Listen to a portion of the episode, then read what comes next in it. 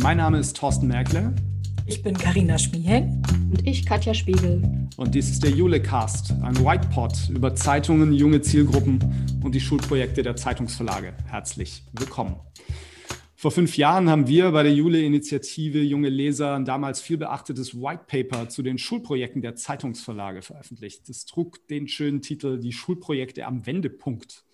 Wir haben damals neun Thesen aufgestellt, unterteilt in drei Themenkomplexe, die den Verlagen Anregungen zur Weiterentwicklung ihrer zum Teil seit Jahrzehnten bestehenden pädagogischen Projekten in Schulen geben sollten. Die Schulprojekte sind natürlich weiterhin ein wichtiger Bestandteil der Strategie von Zeitungsverlagen, junge Zielgruppen anzusprechen. Wir tragen dem bei der Jule unter anderem Rechnung, indem wir jeden Monat eine Videokonferenz zum Digital Shift der Schulprojekte für unsere Mitgliedsverlage veranstalten. Und ich hatte ehrlicherweise vergessen, dass wir dieses White Paper jemals gemacht haben. Ähm, und äh, vor einigen Wochen kriegte ich aber eine E-Mail von einem äh, Mitarbeiter eines Zeitungsverlags, der dieses White Paper gern haben wollte. Und ich hatte nämlich auch vergessen, dass wir immer noch auf einer Webseite die Möglichkeit äh, im Netz stehen haben, dass man dieses White Paper anfordern kann. Das steht also nicht nur unseren Mitgliedsverlagen natürlich zur Verfügung, sondern allen Zeitungsverlagen. Und dann habe ich dieses White Paper zur Verfügung gestellt und eine ganz längliche, komplizierte E-Mail dazu geschrieben, dass das alles völlig veraltet ist und man das bitte nicht mehr für bare Münze nehmen sollte. Aber da der Mitarbeiter das nun angefordert hatte, sollte er es auch haben.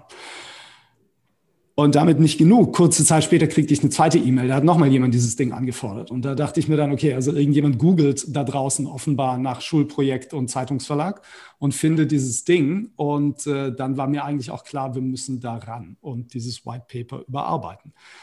Aber eigentlich hatte ich dann keine Lust, mich hinzusetzen und ein neues White Paper zu schreiben, sondern eigentlich wollte ich dann lieber mit euch, Katja und Karina, dieses äh, White Paper in einem White Pot überarbeiten. Genauer gesagt, eigentlich will ich drei White Pots aufzeichnen, weil wir ja drei Themenkomplexe in diesem ursprünglichen White Paper haben.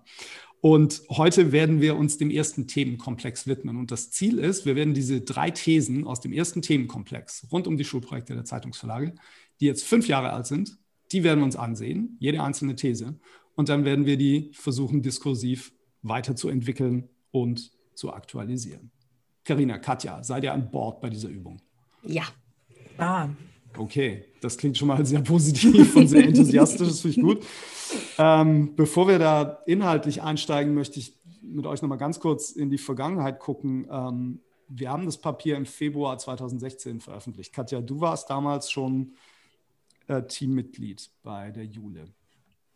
Kannst du dich noch erinnern, wie wie das Papier damals aufgenommen wurde und wie die Situation der Zeitungsverlage war im Hinblick auf die Schulprojekte. Wo standen die damals? Ja, ich kann mich so ein bisschen erinnern, aber ich habe natürlich auch nochmal nachgeschaut bei uns im Netzwerk, äh, bin nochmal so durch ein paar Blogs geflogen und habe mir auch unsere Dokumentationen der Schwerpunktworkshops, die wir damals äh, rund um die Schulprojekte regelmäßig äh, im Angebot hatten, angesehen.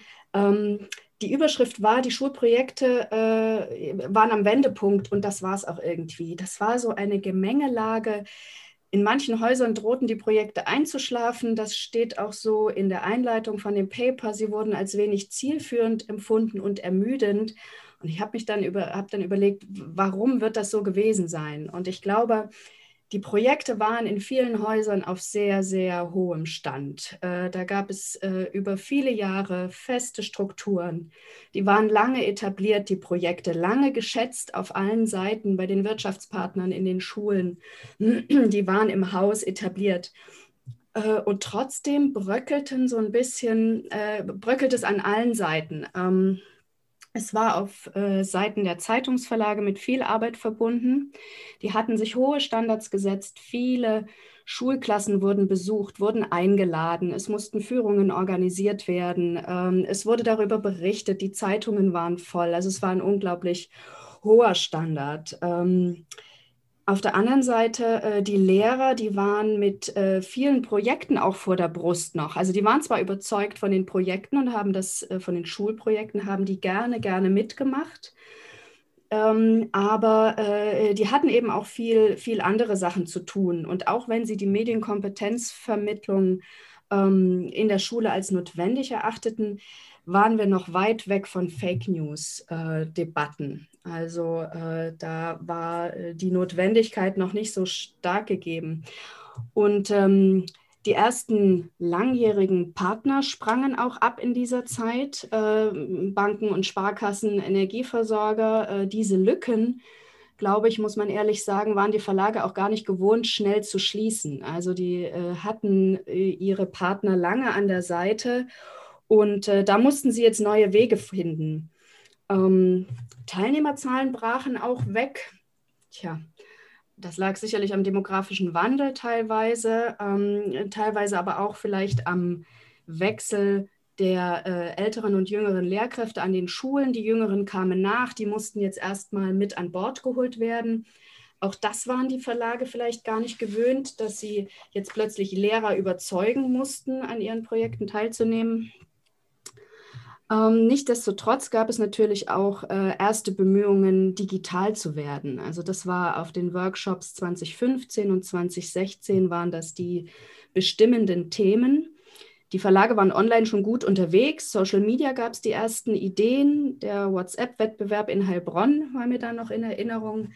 Äh, Tablets an den Schulen sind in aller Munde gewesen damals. Die neue Westfälische hatte sich vorgenommen, mit kleineren digitalen Projekten jetzt zu starten. Wir haben diskutiert, das digitale Schulbuch, könnt ihr euch da noch erinnern? Das war mhm. äh, noch in weiter jemanden, Ferne. Wir haben mal jemanden eingeladen vom Schulbuchverlag ja. zu einem genau. Workshop. Ja der hat ja auch richtig vom Leder gezogen. Äh, war, äh, nee, er nicht, Entschuldigung, natürlich eher nicht, äh, sondern die, wir hatten noch eine Wissenschaftlerin bei dem äh, gleichen Termin dabei und die hatte auch gesagt, warum gibt es das noch nicht? Ne? Hm. Ähm, aber das war alles noch mit angezogener Handbremse, diese ersten Schritte in Richtung Digitalisierung, denn es herrschte natürlich die, die Überzeugung vor, Printlesen an den Schulen ist wichtig und wird auch nachgefragt. Es gab auch äh, erste Vorreiter, die sich Gedanken machten, wie können wir neue Partner ranholen, zum Beispiel die mh, hm, Verlagsgruppe Rhein-Main, wie sie damals noch hieß, heute VRM. Äh, die hatte ihre Leseprojekte unter die Dachmarke Bildungsoffensive gepackt und versuchte da ähm, ganz gezielt an neue Partner ranzugehen und Bildungspakete zu schnüren. Also es war mhm. so ein, ein Hilfe, da bricht uns was weg, wir müssen jetzt was tun.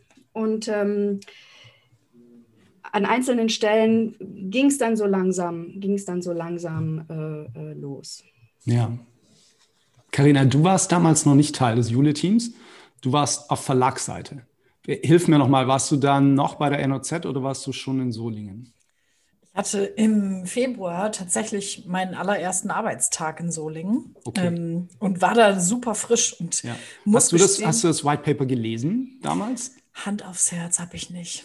Ich habe, äh, als wir das, äh, als wir darüber sprachen jetzt, als du berichtet hattest, dass sich äh, zwei Mitarbeiter aus äh, Verlagen danach erkundigt hatten, habe ich das erste Mal davon gehört und habe es mir durchgelesen und habe gedacht, ja, gehe ich, geh ich voll mit. Und aber im Februar 2016 ging es mir tatsächlich exakt so, wie Katja beschrieben hat. Ich habe in den Monaten vorher das, äh, die Projekte bei der NOZ ja betreut in Osnabrück und genau das ist passiert. Uns ist der mit Abstand größte Wirtschaftspartner abgesprungen. Das war seinerzeit eine Stiftung, die gesagt hat, ihr müsst irgendwas neu machen, damit wir euch weiter fördern. Einfach dieses Print noch und nöcher, das wollen wir nicht mehr. Wir haben total unter Druck versucht, uns irgendwas Digitales aus den Fingern zu saugen was dann letztlich nichts geworden ist, auch zu Recht, weil das auch einfach so ein, so ein Schuss aus der Hüfte war ich erinnere mich noch, dass ich furchtbar gestöhnt habe, weil ich diejenige im Verlag war, die die ganzen äh, Abladestellen im SAP-System erfassen musste. Hunderte und tausende ähm, Erfassungen im System und ich weiß noch, dass ich das verteufelt habe und gedacht habe, mein Gott, könnt ihr nicht. Es muss ihr, einfacher gehen, oder? Es muss einfacher gehen. Wieso braucht ihr denn alle diese doofe gedruckte Zeitung? Und dass ich da, dass ich mich da ganz furchtbar drüber geärgert habe. Und ähm, äh, Katja sagte gerade das Stichwort auch Tablet-Klassen. Ich weiß es noch wie gestern zu dem Zeitpunkt. Wir hatten im gesamten NOZ-Verbreitungsgebiet ganze drei Tablet-Klassen. Aber ihr kanntet die zumindest. Das ist ja, ja genau. Mal, wir, wir das ist ja schon mal was wert. ja, genau. Aber das ist schon, das ist eine ganz andere, ganz andere Welt gewesen. Diese drei Tablet-Klassen, die haben E-Paper von uns bekommen und der Rest wurde mit Printzeitungen überschüttet. Ja. Ja, äh, danke. Also das fand ich jetzt nochmal wirklich einen guten Rückblick, einmal aus Teamsicht und einmal, ähm, wie, hat, wie haben die Verlage damals darauf geguckt. Und ich hatte damals auch das, das Gefühl, dass sich da was verändert, dass da Dinge wegbrechen und ins Rutschen kommen. Ähm, und mir waren diese Schulprojekte, sind sie ja bis heute wahnsinnig wichtig. Äh, ich halte sie auch nach wie vor für ungeheuer sinnvoll, aber ähm, ich hatte, um ehrlich zu sein, die Befürchtung, ähm, wenn die Verlage nicht einen Stupser kriegen in eine bestimmte Richtung ähm, und nicht anfangen, die Dinge zu verändern, dann wird die Sache einschlafen. Nicht mal so sehr nur auf Verlagsseite, sondern tatsächlich auch bei den Schulen. Und das war eine der Stoßrichtungen dieses, dieses White Papers damals, tatsächlich die Verlage auf neue Ideen zu bringen und, und denen da Anregungen zu geben. Ähm, und äh, ob das gelungen ist, keine Ahnung. Ich, ich, ne, das ist ja oft so, man schreibt was und gibt es in die Welt und das Papier ist gut nachgefragt worden und äh, mhm. ich habe des Öfteren mit Leuten darüber auch diskutiert, insbesondere über eine These, äh, an die kommen wir heute noch nicht ran, aber das werde ich dann erzählen, wenn wir soweit sind. Ähm, und äh, insofern eigentlich eine völlige Katastrophe, dass ich vergessen hatte, dass wir dieses Ding haben. Eigentlich hätten wir das schon viel früher nochmal rausziehen sollen und es, und es überarbeiten. Ähm, aber das tun wir ja jetzt. Wir sollten, glaube ich, nochmal einfach, damit die Hörerinnen und Hörer draußen auch wissen, worüber wir reden oder wir klar machen, dass wir, dass, dass wir dasselbe Verständnis haben von dem, worüber wir reden, nochmal eine Definition hinterher schieben von Schulprojekt, was wir damit meinen. Und im Kern ist es eigentlich die Definition, die wir auch in das White Paper reingeschrieben haben. Ähm, es ist erstmal egal, wie diese Projekte heißen. Die können Klasse heißen, Zisch, Zeitung macht Schule, ähm, wie auch immer. Ähm, tatsächlich sind das weit verbreitete Projekte. Nahezu jeder Zeitungsverlag in Deutschland hat die immer noch im Portfolio. Ähm, und es geht am Ende einfach darum, äh, Schülerinnen und Schülern im Unterricht Zugang zu den Medien des lokalen Zeitungsverlags zu verschaffen. Und äh, größtenteils ist das über die Jahrzehnte eben passiert durch die Lieferung der gedruckten Zeitungen und so langsam verändern sich auch da die Dinge. Ähm, und das wird, glaube ich, auch ähm, wird deutlicher werden, wenn wir mal weiter über die, ähm, über die einzelnen Thesen sprechen. Und nochmal zur Erinnerung, das Ziel ist es wirklich zu überprüfen, ob diese Thesen von damals aus dem White Paper noch Bestand haben. Und ähm, wenn die keinen Bestand mehr haben, dann sollten wir darüber diskutieren, warum und wir sollten die Thesen neu formulieren. Das wäre eigentlich mein Ziel heute im ersten Themenkomplex. Ähm, und äh, dieser erste Themenkomplex, den wir durchsprechen wollen, der heißt Lehrkräfte und Schulen, Status quo und Entwicklung. Und die erste These von drei lautet, Print also geschrieben 2000, 2016. Geschrieben sogar noch früher, veröffentlicht 2016. Print wird absehbar Kernelement der Schulprojekte bleiben.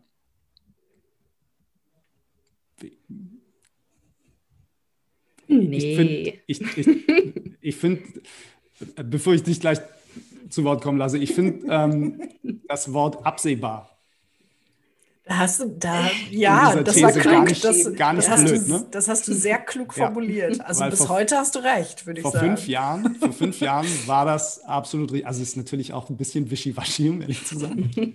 es ist ein bisschen windelweich. Aber tatsächlich, das Wort absehbar ist wichtig. Und ähm, ich glaube, lange Zeit war das auch so.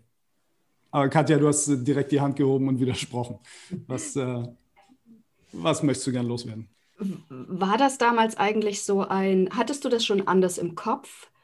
Oder war das so, also war das so ein, so ein ähm, hier, ihr Verlage, ihr seht es ja noch so, ähm, das lasse ich euch noch drin, so ein bisschen, dieses, dieses Print oder, ähm, nee, das war damals wirklich noch so, ne? Das war echt noch Status quo, ja, das war echt noch wichtig in den Verlagen, ne? Also ja. das, das ist es jetzt.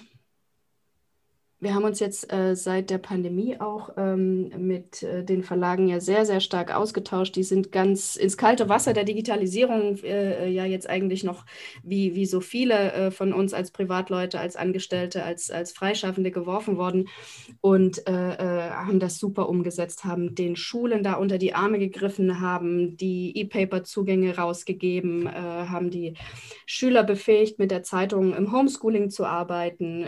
Distanzunterricht war möglich. Also da ist unglaublich viel passiert und ähm, also wenn das nicht die Wende war, äh, dann, dann weiß ich nicht. Das ähm, wird äh, ganz, ganz stark auf äh, äh, digitale Zeitungslieferungen hinausgehen. Die digitalen Angebote sind ja auch da in den Verlagen und ähm, es gab natürlich immer noch die Schwierigkeit der Infrastruktur an den Schulen. Ich glaube, darüber sollten wir noch mal sprechen.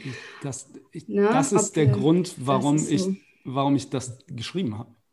Print ja. wird absehbar Kernelement bleiben, weil ich auf die Infrastruktur in den Schulen geguckt habe. Ich habe gar nicht so sehr geguckt auf die Interessen von Vertriebsleitern, die mhm. gern ähm, ja. gedruckte Exemplare in der IVW-Auflage ausweisen wollen im Rahmen von einem Schulprojekt, ähm, sondern ich habe geguckt, wie sind die Schulen ausgestattet. Und ähm, 2016 waren wir in Deutschland unter den digital am schlechtesten ausgestatteten OECD-Ländern. Äh, ich habe jetzt nochmal in Vorbereitung dieser dieses Gesprächs recherchiert. Oh Wunder, wir sind nach wie vor digital mit am schlechtesten ausgestattet in den Schulen im OECD-Vergleich in Deutschland. Also zumindest, äh, wenn der Tagesspiegel nicht lügt, was er in der Regel nicht tut. Äh, dann Artikel gefunden. Ähm, das sind, die Bezugnahme ist auf Daten von PISA 2018, also es ist alles schon noch ein bisschen älter tatsächlich. Aber ähm, wir liegen unter dem OECD-Schnitt, was die Ausstattung mit Computern angeht. Und Computer, schon das Wort, mhm. ne? ist mhm. irgendwie schräg. Das klingt schon ein äh, bisschen nostalgisch, ne? Genau, und Computer äh, sind das eine. Mit Computer sind nicht Laptops gemeint. Laptops sind wir noch schlechter ausgestattet. Also mhm. gibt es noch weniger. Das heißt also äh, Distanzlernen, Homeschooling, solche Dinge. Ähm, jeder Schüler kriegt einen Laptop mit nach Hause und kann dann erstmal, wenn so eine Pandemie ausbricht, äh, einfach zu Hause weiterarbeiten. Ähm, das ist es einfach nicht. Ne? Das, da hat Deutschland ähm, über die Jahre ähm, wenig dazu gewonnen. So. Und diese technische Infrastruktur hatte ich vor Augen, ähm, weil die natürlich massiv Einfluss darauf hat, ähm, wie gut man überhaupt mit digitalen Produkten in den Schulen arbeiten kann. Und also gefühlt ist es ein bisschen besser geworden. Ähm, und was bei den Verlagen auch ankommt, Katja, du hast es angesprochen, ist, dass, ähm, dass das mittlerweile besser wird. Und selbst ähm, jetzt, wenn die, wenn die Schüler zurückkehren, oder sie sind ja schon zurückgekehrt in, in weiten Teilen, ähm, und wenn man über das neue Projekt nachdenkt, ähm, kenne ich Verlage, die, die beliefern weiterführende Schulen im nächsten Schuljahr nicht mehr mit Printexemplaren. Das machen die nicht mehr. Also das haben die ganz offen erklärt. Da gibt es nur noch, da gibt es Print für Grundschulen ähm, und weiterführende Schulen kriegen E-Paper. Die kriegen Print nur noch auf Nachfrage. Wir wissen auch von zwei Verlagen, die, die das jetzt sogar äh, in den wirren Pandemiezeiten auch schon mal nachgefragt haben, ne? wie der vergangene Projektzeitraum unter diesen Bedingungen und unter rein digitalen Projekten, äh, äh wie, das, wie das angenommen wurde. Und äh, es wurde tatsächlich sehr gut angenommen bei den beiden Verlagen. Ja. Also das, äh, und die, die Lehrer auch auf die Nachfrage hin, würdet ihr es denn wieder so rein digital durchführen? Äh, mehrheitlich ja, tatsächlich. Das kann in anderen Landstrichen, wie das äh, so ist, natürlich dann anders aussehen, je nachdem auch, wie die Ausstattung ist. Das war ein Bundesland, wo die Schulen ganz gut ausgestattet sind. Ähm, also das, das wird nicht überall flächendeckend gleich sein, aber Carina, kann, genau. genau. kannst du da nochmal äh, zu reinspringen? Du bist unsere Umfrageexpertin. Ich wollte gerade sagen, ich habe mein Stichwort gehört. Du hast ein Stichwort gehört. ja, genau. Äh, das, was, was Katja sagt, können wir ja bestätigen. Wir haben ja im vergangenen Jahr, Ende, äh, also Mitte, Ende letzten Jahres, ähm, selbst ein paar Lehrkräfte befragt, mit Hilfe oder ähm, durch Weiterleitung einiger Verlage aus unserem Netzwerk. Und da äh, haben drei Viertel der Verlage gesagt, dass es entweder sehr wahrscheinlich ist oder wahrscheinlich ist, dass sie auch in Zukunft auf die digitale Variante äh, umsteigen wollen. Und deswegen ähm, würde ich da mitgehen. Also ich glaube, die These, Print wird absehbar Kernelement der Schulprojekte bleiben, war richtig. Aber wenn wir jetzt äh, daran gehen und die, die für die nächsten fünf Jahre formulieren, dann würde ich, glaube ich, auch ein bisschen mehr abwägen. Und du hast es eben schon angesprochen, es gibt die Verlage, die sagen, total eindeutig, wir gehen auf digital und nur wer es überhaupt nicht ohne kann, der kriegt Print.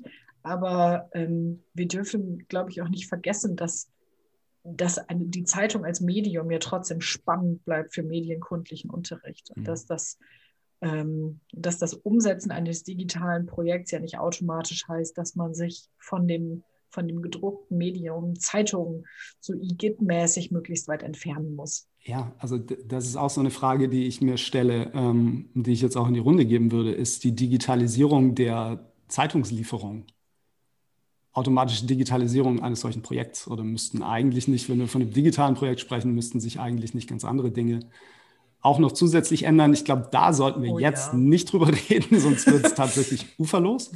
Ähm, das andere, was ich bei der Sache anmerken möchte, ist, es gibt ja Verlage, die haben das über Jahre vorbereitet, dass Digitalisierung in der Lieferart ähm, einfach jetzt funktionieren kann. Es gibt auch Verlage, die legen einfach den Hebel um. Die haben über Jahre nichts oder wenig gemacht in der Hinsicht. Wenig äh, bei den Lehrern um E-Paper-Nutzung ähm, geworben, wenig bis gar nicht Zugänge zur Paywall zur Verfügung gestellt im Rahmen des Projekts für Schülerinnen und Schüler. Äh, aus unterschiedlichen Gründen. Auch darüber soll wir jetzt, glaube ich, nicht reden. Aber es ist einfach so. Und wenn einige davon jetzt einfach den Hebel umlegen und sagen, April, April, im neuen Schuljahr gibt es keine gedruckte Zeitung mehr, ähm, ich glaube, dann ähm, wird das für das Projekt schwierig, wenn man nach wie vor das Ziel hat, so viele Schülerinnen und Schüler wie möglich ähm, einmal mit seinen nachrichtlichen Produkten in den Schulen zu erreichen. Also da bin ich noch so ein bisschen, ich bin, es wird sehr spannend, wie das dann im Herbst nächsten Jahres aussieht, auch mit den Teilnehmerzahlen und mit den Abläufen. Es gibt ja auch immer noch die jungen Klassen und äh, Kita-Projekte. Also Print wird nicht verschwinden. Ne? Es gibt ja immer noch die kreative Umsetzung, le letztendlich den kreativen Einsatz des Papiermediums. Ja, also ich, ich finde es auch, ähm, also ich finde es natürlich extrem zielgruppengerecht zu sagen, wenn wir über sieb bis 13 Klässler reden, dass die Zugriff auf die digitalen Inhalte haben sollen. Also ja. alles andere wäre sicherlich fahrlässig. Ähm, ob ich vollständig Print aus so einem Projekt entfernen würde, selbst als Option, da bin ich noch nicht entschieden. Ich glaube, ähm, da gibt es schon, äh, schon auch Dinge, die dafür sprechen. Wie ist denn, äh, wie, wie ist denn, also die Ausgangsthese war, Print bleibt absehbar Kernelement der Schulprojekte. Wie würden wir die jetzt neu formulieren? Ich gehe mal davon aus, wir müssen sie neu formulieren. Ich, wir müssen, glaube ich, ja. ja. Vielleicht, also Print, wenn wir es jetzt wirklich auf die Lieferform zuspitzen und nicht sagen, das gedruckt, also das, das rein gedruckte, was auch immer in welcher Form, ob es nun Begleitmaterial oder Lieferform ist, wird Kernelement der Schulprojekte bleiben, würde ich glaube ich nicht sagen. Aber ähm, vielleicht ist die gedruckte Zeitung kann Schulprojekte auch weiterhin bereichern.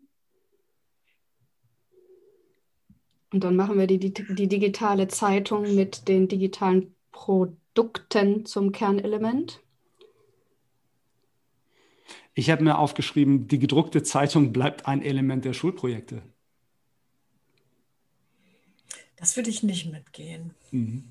Also ich würde nicht sagen, dass sie das bleibt. Ich glaube, ich würde sagen, dass sie, dass sie wertvoll fürs Projekt sein kann als Medium. Aber ich weiß nicht, also ich kann mir Schulprojekte super gut ohne eine einzige gedruckte Zeitung vorstellen. Und deswegen würde ich es, glaube ich, nicht so, ähm, nicht so absolut formulieren. Dabei habe ich es schon abgesoftet von Kernelement auf Element. ja, Karina, sag nochmal deine These. Was hattest du gesagt? Geschrieben? Oh, die gedruckte Zeitung äh, kann Schulprojekte oder die gedruckte Zeitung als Medium kann Schulprojekte bereichern. Das ist vielleicht auch ein bisschen sehr soft, ne? Das ist ein bisschen sehr soft, ja. Das finde ich auch. Katja, du hattest auch was formuliert? Sag nochmal. Mm, naja, ich ähm, höre gerade raus, dass ihr gar nicht so das, das Digitale jetzt hier mit drin haben wollt, weil wir haben ja auch noch weitere Thesen. Ähm, wollen wir uns jetzt nur um die um die Printzeitung kümmern und das formulieren sozusagen? Ja, also Print war der, der Kernbestandteil dieser ersten mm, These. Ja. Also müssten wir schon irgendwie darauf Bezug ja. nehmen. Ich habe mir äh, notiert sowas wie Liebhaberstück, sowas wie äh, äh, sinnvoll zum kreativen Einsatz in unteren Klassen. Das ist natürlich alles zu lang. Ähm, aber Liebhaberstück ist auch zu ja, aber ich glaube, wenn es in die Richtung geht, dann glaube ich, ist die Art, wie es Carina formuliert hat, mhm. offen. Ne? Ja. Also wir haben ja. ja nicht nur diese Thesen in dieses White Paper reingeschrieben, sondern das auch in dem Text und zu diesen Thesen begründet. Äh, und ich glaube, dann ist die, die Formulierung, die Karina vorhin vorgeschlagen ja. hat, wäre jetzt mal, glaube ich, die Arbeitsthese. Das wird ja und dann unterfüttert, genau. Darunter würde man es dann mhm. unterfüttern können. Ja, genau. Okay. Gut, dann machen wir da mal einen Haken dran und springen zur nächsten These. Die nächste These heißt, hieß damals, mhm. junge Lehrer sind nicht mehr printsozialisiert. Auch äh, Mordserkenntnis, um ehrlich zu sein. War mutig, das aufzuschreiben. äh, ist eigentlich eine Binsenweisheit. Ich habe das aufgeschrieben, weil man das, glaube ich, manchen Leuten tatsächlich nochmal nahelegen musste und weil sie auch daraus bestimmte Dinge ableiten. Ich erinnere mich auch an diese, an diese Auffassung. Also das hat sich, das, da hat sich aber auch die ganze Branche in den letzten fünf Jahren gedreht. Vor fünf Jahren hatte man noch den Anspruch, unsere Zeitung wird gelesen, überall. Wir haben eine Durchdringung. Und wenn man unsere gedruckte Zeitung nicht liest, verpasst man was. Und Lehrer sind Multiplikatoren, die müssen das machen. Und ich glaube, dass das in der Zeit total richtig war. Aber jetzt klingt so ein bisschen zaghaft. Ne? Mhm. Also ja. jetzt, ja. Also ähm, vor allem, ähm, weil ich in der Ausformulierung dann dieser These oder der Begründung für diese These habe ich, äh, ähm, hab ich so einen Kniff angewandt, ähm, der diese These stärken soll, der aber tatsächlich völlig unbegründet ist. Ich habe nämlich Bezug genommen zu der ersten These. Äh, in der ich darauf abgestellt habe, dass die mangelnde digitale Ausstattung natürlich die Arbeit mit den Printexemplaren in der Schule begünstigt. Das ist auch, glaube ich, nicht falsch. Aber hier habe ich dann halt einfach reingeschrieben, naja, auch junge Lehrer erkennen ja, dass sie mit Print äh, in der Schule viel besser arbeiten können. Keine Ahnung, ob das so ist. Tatsächlich, ne? Ähm, also ähm, da, da glaube ich, äh, müsste man ein bisschen, äh, ein bisschen härter rangehen und tatsächlich das das zuspitzen. Ich glaube, das stimmt schlicht und ergreifend. Also ich glaube, dass junge Lehrkräfte eben anders mediensozialisiert sind. Ähm, ich glaube nicht mehr, dass, ähm, dass das noch stimmt, was wir lange vor uns hergetragen haben, nämlich dass selbst wenn die die gedruckte Zeitung nicht mehr lesen, dass die die Bedeutung der gedruckten Zeitung natürlich hochhalten und wollen, dass ihre Schülerinnen und Schüler mit der in Kontakt kommen. Das würde ich, glaube ich, auch nicht mehr zwingend unterschreiben. Ich glaube wohl, dass viele Lehrer ähm, viele Lehrkräfte dran glauben, dass es wichtig ist, sich zu informieren und das ihren Schülern auch mitgeben wollen. Aber ich glaube, die sind da ähm, Kanal, nicht kanaltreu. Ne? Ich glaube, das ist super ambivalent, dieses Thema äh, Lehrkräfte. Also wenn man, ich habe so ein bisschen recherchiert und ähm, was in den vergangenen, was jetzt erst in den vergangenen, ich weiß nicht, drei, vier Jahren Thema ist, ist überhaupt das digitalkundlicher Unterricht überhaupt erst in die Ausbildung von Lehrkräften aufgenommen wird. Ja. Also es ist einerseits haben wir das Problem, die die äh, jungen, insbesondere die jungen Lehrkräfte, lesen vielleicht keine gedruckte Zeitung mehr, sind nicht printsozialisiert, wie du es formuliert hast. Andererseits sind sie aber auch nicht unbedingt darauf, dazu oder dafür ausgebildet, mit digitalen Medien zu unterrichten und digitale Medien in den Unterricht einzubauen. Das ist was, was erst richtig spät in die Curricula von äh, Lehrkräften äh, eingeführt wurde. Und das ist so ein bisschen die Zwickmühle. Also wir, wir können sie auf der einen Seite natürlich mit dem versorgen, was sie privat lesen, aber ob sie dann äh, das, den Methodenkoffer dabei haben, um eben das digitale Begleitmaterial äh, so einzusetzen, ist dann eine ganz, ganz andere Frage. Ja, ich äh, ich glaube auch, dass das Thema für die Lehrkräfte sein sollte oder sein wird, ähm, Medien- und Nachrichtenkompetenz zu vermitteln, tatsächlich. Und ähm, viele, das Argument der, der, der, Schulprojekte, der Verlage war immer zu sagen, hier, das ist Leseförderung. Die Schülerinnen und Schüler lesen Tageszeitungen, dann lernen sie, äh, verbessern sie ihr Lesevermögen. Und ähm, ich bin nicht sicher, ob das heute noch ein ähm, valides Argument ist, tatsächlich. Ja. Und ähm, ich glaube, so ein modernes Projekt müsste eigentlich komplett auf Nachrichtenkompetenzvermittlung, Medienkompetenzvermittlung abstellen. Und ähm, das habe ich übrigens damals auch schon reinformuliert. Ich fand, diese These ist gar nicht so schlecht gealtert, um ehrlich zu sein. Ähm, weil ich glaube, das stimmt heute auch immer noch. ähm, dass man Medienkompetenzvermittlung mit diesen Projekten natürlich betreiben kann als Lehrkraft ähm, und das auch eine Lehrstelle ist, die sie einfach haben, weil das in ihrer Ausbildung auch keine Rolle spielt. Das wissen wir ähm, aus, von einer Studie der TU Dresden, die wir auch schon dann bei einem unserer Workshops ähm, vorgestellt haben, beziehungsweise nicht wir, sondern die Macher dieser, äh, dieser Studie. Die haben sich einfach Lehrpläne angeguckt ähm, in, den, in den verschiedenen Bundesländern und die Ausbildungsvorgaben für die Lehramtsstudierenden. Ähm, und da spielt einfach Medienkompetenzvermittlung eine ganz untergeordnete Rolle in der Ausbildung schon. Und ich glaube auch, dass viele Lehrkräfte nicht so wahnsinnig medienkompetent sind. Ich glaube auch, dass viele Richtig. normale Bürger äh, in unserer digitalen Welt nicht mehr wahnsinnig medienkompetent sind. Das ist auch nochmal ein ganz anderes Problem. Äh, und ähm, ich glaube, da, da muss das Argument liegen, ne? dass man mit den Schulprojekten Nachrichtenkompetenz, Medienkompetenz vermitteln kann als Lehrkraft, dass die Verlage einen Methodenkoffer zur Verfügung stellen und die passenden Produkte dazu, ähm, mit denen Lehrkräfte selbst so ein bisschen was dazulernen können und das an ihre Schülerinnen und Schüler weitergeben können. Wie, was machen wir mit dieser These? Ich würde sie, glaube ich, sogar noch verstärken. Also mir ist noch so das Gespräch aus unserem Ideation Workshop hängen geblieben, in dem wir darüber nachgedacht haben, wie sieht ein äh, Schulprojekt in Zukunft aus, ähm, in dem jemand gesagt hat, ah, die, manchmal wissen die Lehrkräfte gar nicht so genau, wie das Mediensystem in Deutschland ist. Und wir würden am liebsten, wenn wir alle Möglichkeiten der Welt hätten, unser Projekt damit beginnen, dass wir die Lehrkräfte mal schulen und denen klar machen, äh, so sieht, so sieht Medienwirtschaft oder so sieht das Mediensystem in Deutschland aus.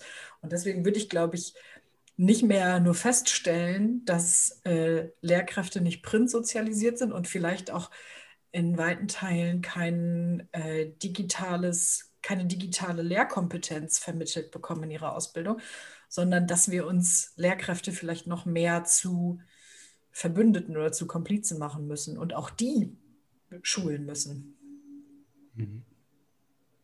Katja, ist, was, was für ein Gefühl hast du? Wie, in welche Richtung würdest du gehen bei der Neuformulierung oder würdest du gar nicht neu formulieren? Ähm, also ich mir so, ich hatte mir notiert, ja, bleibt so. ähm, das hatte ich witzigerweise auch. Ich habe mir dazu geschrieben, die neue zweite These heißt, junge Lehrer sind nicht mehr printsozialisiert. ähm, ach, man könnte so viel noch mit reinpacken. Ich würde alles, äh, alles anhaken, was Karina jetzt gesagt hat. Ähm, die Bereitschaft ist sehr groß, ähm, äh, sich einzufuchsen in das Thema. Ähm, die, ich hatte noch eine, eine, Studie gefunden, TU Dresden, weil du das gerade sagtest, 2019. Die haben auch nochmal die Lehrer befragt, ein halbes Jahr vor der Pandemie, also vor den ganzen äh, Digitalisierungsbemühungen und Notwendigkeiten jetzt. Äh, schon da äh, waren sie zu 70 Prozent äh, äh, bereit, digitale Medien einzusetzen. Ähm, aber äh, sie finden es sehr belastend, sich einzufuchsen. Also vielleicht bringen wir tatsächlich hier den Punkt mit rein, äh, dass auch äh, Verlage, Medienhäuser da äh, ruhig aktiver auf sie zugehen sollten und sie unterstützen. Ich würde als allererstes mal junge Lehrer streichen. Mhm. Oh, ja. Das hat Karina jetzt schon gemacht, ne? Einfach so, ja. Echt? Mir gar nicht mhm. aufgefallen. Ja. Aua, ja, mir auch nicht. Aber ja, das, ist, das ist tatsächlich, äh, ja, tatsächlich ja. der erste Impuls. Ne? Ich glaube, nochmal noch mal die Binsenweisheit zu, ähm, zu streuen, dass junge Lehrkräfte nicht mehr zwingend Print lesen, dass sich die Welt da verändert hat. Ähm, ich glaube, das ist es auch nicht. Ich glaube, es ist schon so, ähm, vielleicht ist ähm, Vielleicht ist es sowas wie, Verlage müssen Partner werden für Lehrkräfte bei der Medienkompetenzvermittlung. Äh, oder Verlage müssen sich Lehrkräfte zu Partnern machen bei der Medienkompetenzvermittlung in Schulen. Ähm, und das, das, im, das ja. impliziert dann möglicherweise, dass wir äh, die auch dann schulen und dass wir denen auch Informationen an die Hand geben.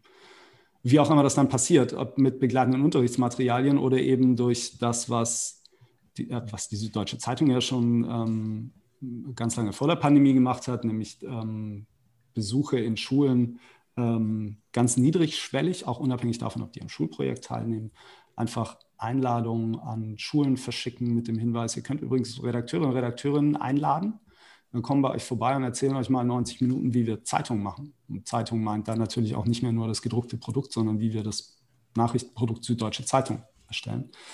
Ähm, und in der Pandemie ist das dann ähm, natürlich auch digitalisiert worden. Also das ganze Thema Redaktionsbesuche beziehungsweise Besuche von Redakteuren und Redakteurinnen in Schulklassen ähm, haben die Verlage viele Erfahrungen gemacht, wie sich das digital abbilden lässt. Insofern, ich glaube, da gibt es verschiedenste Möglichkeiten, wie man, wie man dieses Ziel erreichen kann und die Lehrer ein bisschen mehr qualifizieren und sie dann auch dazu kriegen, ähm, als Multiplikator diese Erkenntnisse weiterzugeben.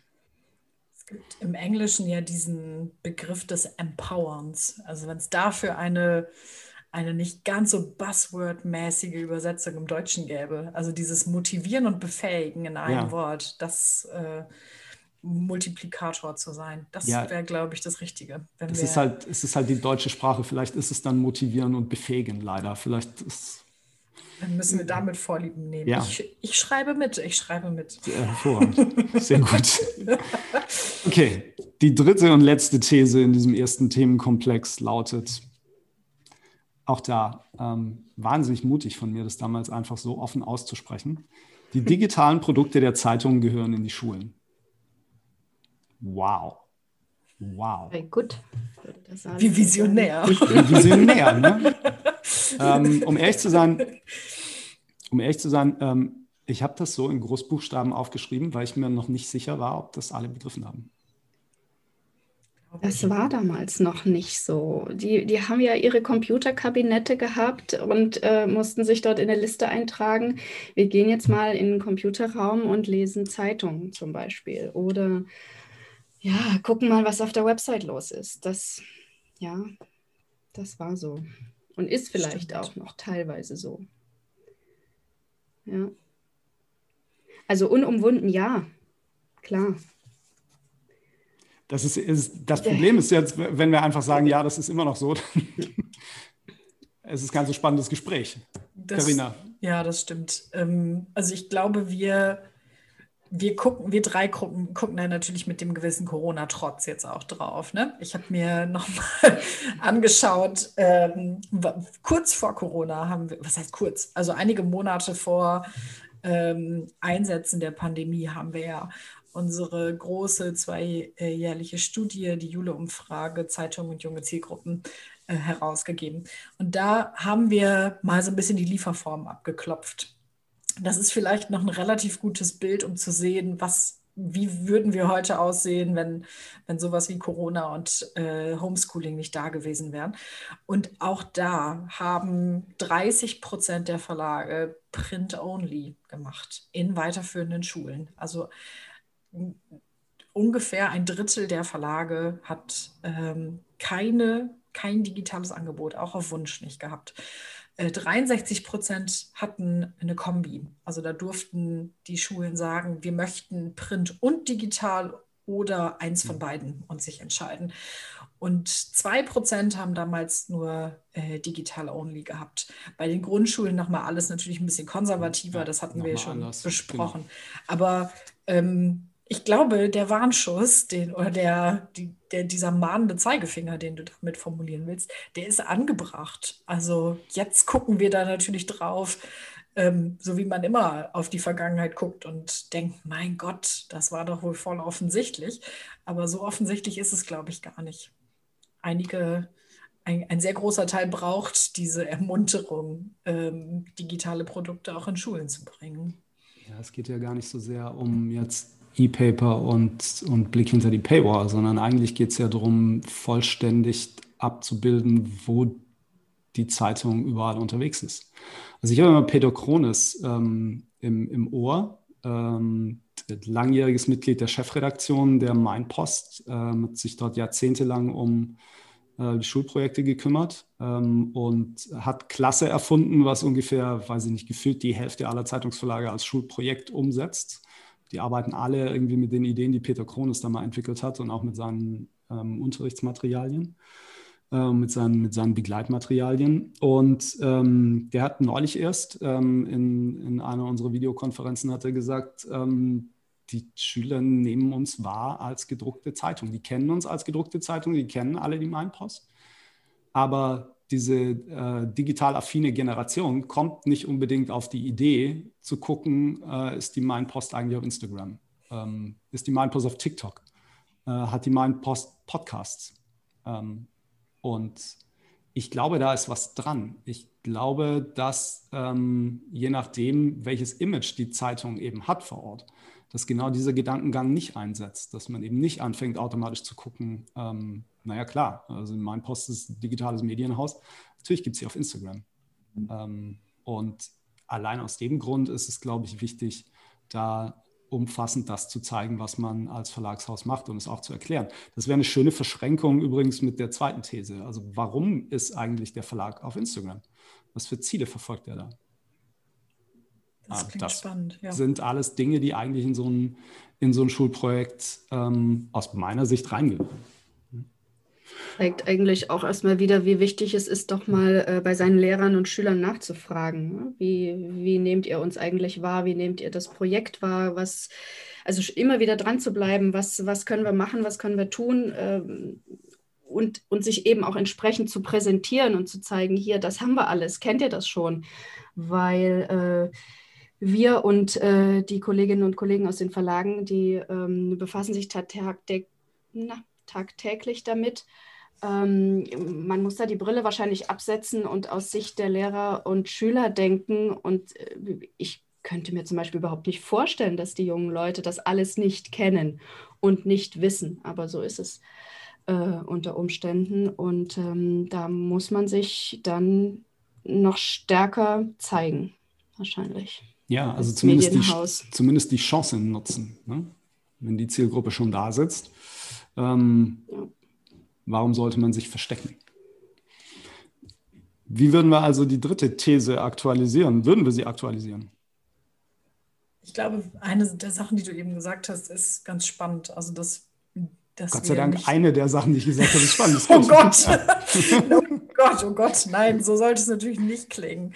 Ähm, der äh, Gedanke, dass digitales Produkt nicht nur E-Paper und Paywall heißt, sondern dass es, das ist ja schon mehr als nur digitale Produkte gehören in die Schule, sondern die crossmediale, der crossmediale Journalismus der Verlage muss, muss in Schulprojekten behandelt werden.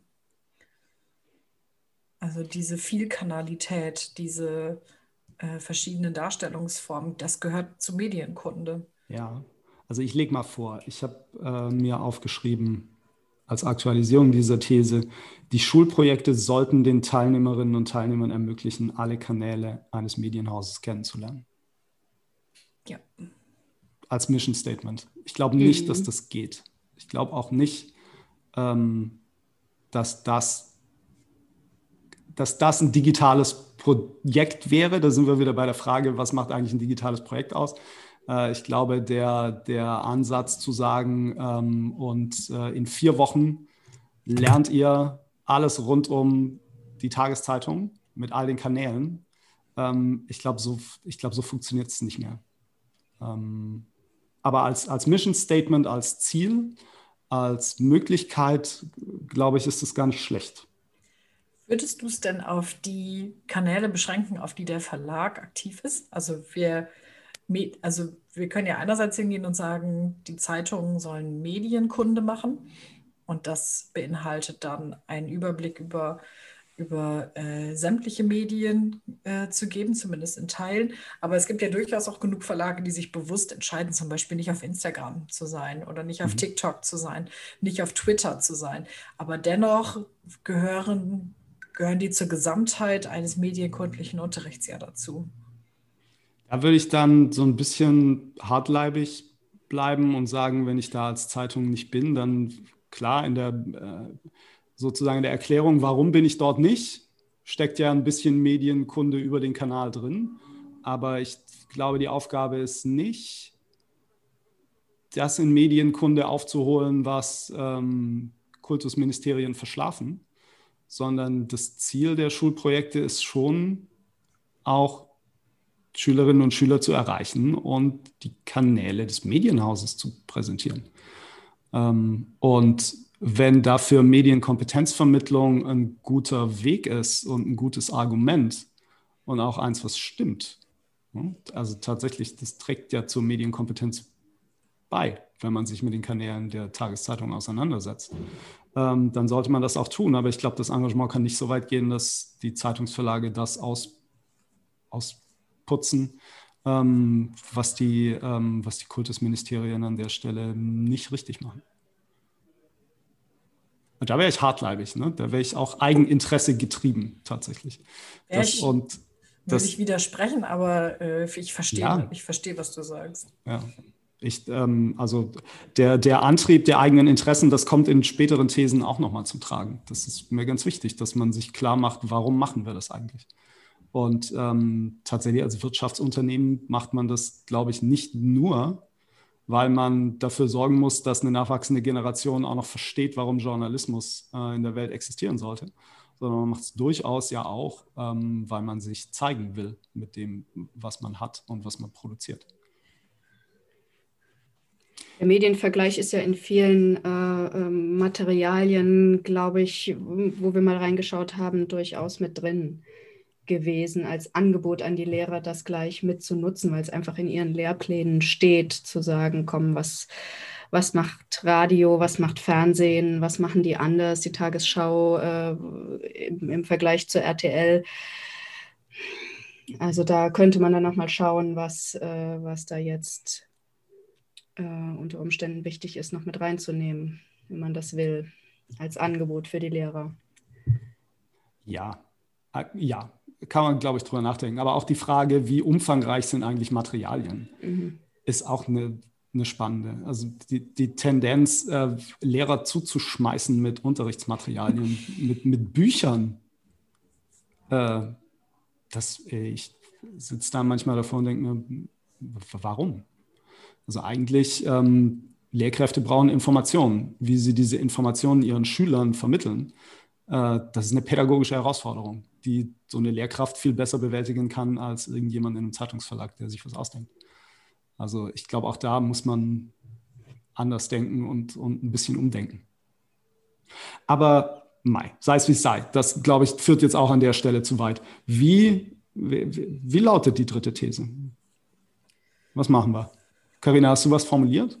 Ich habe deine übernommen bisher. Okay. Also ich habe das zumindest das aufgeschrieben, was du gesagt hast. Äh, die Schulprojekte sollten es allen Schülerinnen oder sollten es Schülerinnen und Schülern ermöglichen, alle Kanäle des Medienhauses kennenzulernen. Ja. Kannst du nochmal alle drei Thesen vorlesen? Aber klar. These Nummer eins. Äh, die gedruckte Zeitung kann Schulprojekte bereichern. These Nummer zwei. Verlage äh, sollten sich Lehrkräfte zu Partnerinnen und Partnern machen, äh, und sie zur äh, Medienkompetenzvermittlung motivieren und befähigen. Und These Nummer drei, die Schulprojekte sollten es Schülerinnen und Schülern ermöglichen, alle Kanäle des Medienhauses kennenzulernen. Ich habe das Gefühl, die sind in der falschen Reihenfolge und ich habe das Gefühl, dass die dritte These die erste These killt, weil das ja irgendwie dann logisch ist oder? Äh, vielleicht, ja, also ich glaube, die dritte These macht klar, hier gehört auch eine Printzeitung hin, wenn wir über alle Kanäle sprechen. Die erste These ist, glaub, klingt für mich ein bisschen motivierender, so ein bisschen mehr den Ansatz, den Katja hatte. Also man kann mit der Printzeitung, man kann die kreativ einbinden, die kann, die kann die Schulprojekte bereichern, eher im Sinne von, fühlt euch motiviert dazu, äh, dieses Medium, auch wenn es manchmal altbacken scheint, äh, mit in die äh, Projekte zu nehmen ähm, und den, den Charme auf viele Weisen zu nutzen. Ich bin noch nicht überzeugt. Dann gehen wir noch mal ran. Nee, ich, ähm, nee, ich, ich, also ich finde die drei Thesen, die wir jetzt rausgearbeitet haben, die Aktualisierung finde ich gut. Ich mhm. glaube, im nächsten Schritt müssten die tatsächlich ähm, dann nochmal geschliffen und unterfüttert ja. werden. Also wahrscheinlich wird es doch irgendwie darauf hinauslaufen, dass wir doch nochmal ein Stück Papier beschreiben, einfach. Ähm, aber In jedem Fall, ja. So von der diskursiven Entwicklung her, glaube ich, also mein Gefühl ist, die drei Thesen sind jetzt in der falschen Reihenfolge. Ähm, und die dritte killt die erste. Ähm, aber ähm, ich glaube, da kommen wir jetzt nicht weiter. Das ist auch jetzt, glaube ich, nicht das Ziel, sondern wir haben jetzt mal ähm, aktualisiert, uns Gedanken gemacht und, und das einfließen lassen, was wir in den letzten, ja, insbesondere jetzt anderthalb Jahren unter Corona letztlich wahrgenommen haben, ähm, was die Schulprojekte verändert hat und jetzt ausmacht. Ähm, und äh, ich glaube, damit sollten wir es gut sein lassen, erstmal. Ähm, es steht ja noch der zweite und der dritte Whitepot an mit den weiteren Themenkomplexen, mit der weiteren Aktualisierung. Ähm, in der nächsten, nee, stimmt gar nicht, nicht in der nächsten Julecast-Folge, das wissen wir noch nicht, wann wir das machen, aber in dem nächsten Whitepot Schulprojekte sprechen wir dann über den Themenkomplex 2 aus dem alten White Paper, der da hieß Umsatz mit Schulprojekten, Auflagen, Effekte, Vermarktung und Nachbearbeitung. Und äh, da bin ich sehr gespannt, ähm, wenn wir da nochmal tiefer einsteigen, zu welchen Schlüssen wir da kommen. Irgendwelche letzten Gedanken, letzte Anmerkungen? Ich bin zufrieden mit der, ähm, mit den Gedankengängen und dem ähm, und glaube, das hat auf jeden Fall fünf Jahre Bestand, was wir da jetzt formuliert haben. ja, bist du sicher? Ich, ja, glaube ich schon. Weiß ich nicht, Halbwertszeiten in der digitalen Welt? Hm. Schwierig. Vielleicht, aber es würde ja wahrscheinlich schon allein helfen, wenn ich nicht schon wieder nach vermutlich sechs Monaten vergessen würde, dass wir so ein Paper gemacht haben. Ja. Wir holen das immer mal wieder raus. Also ich finde es äh, gut, dass wir das jetzt so entwickelt haben. Ähm, spannende Art und Weise, uns so zusammenzusetzen.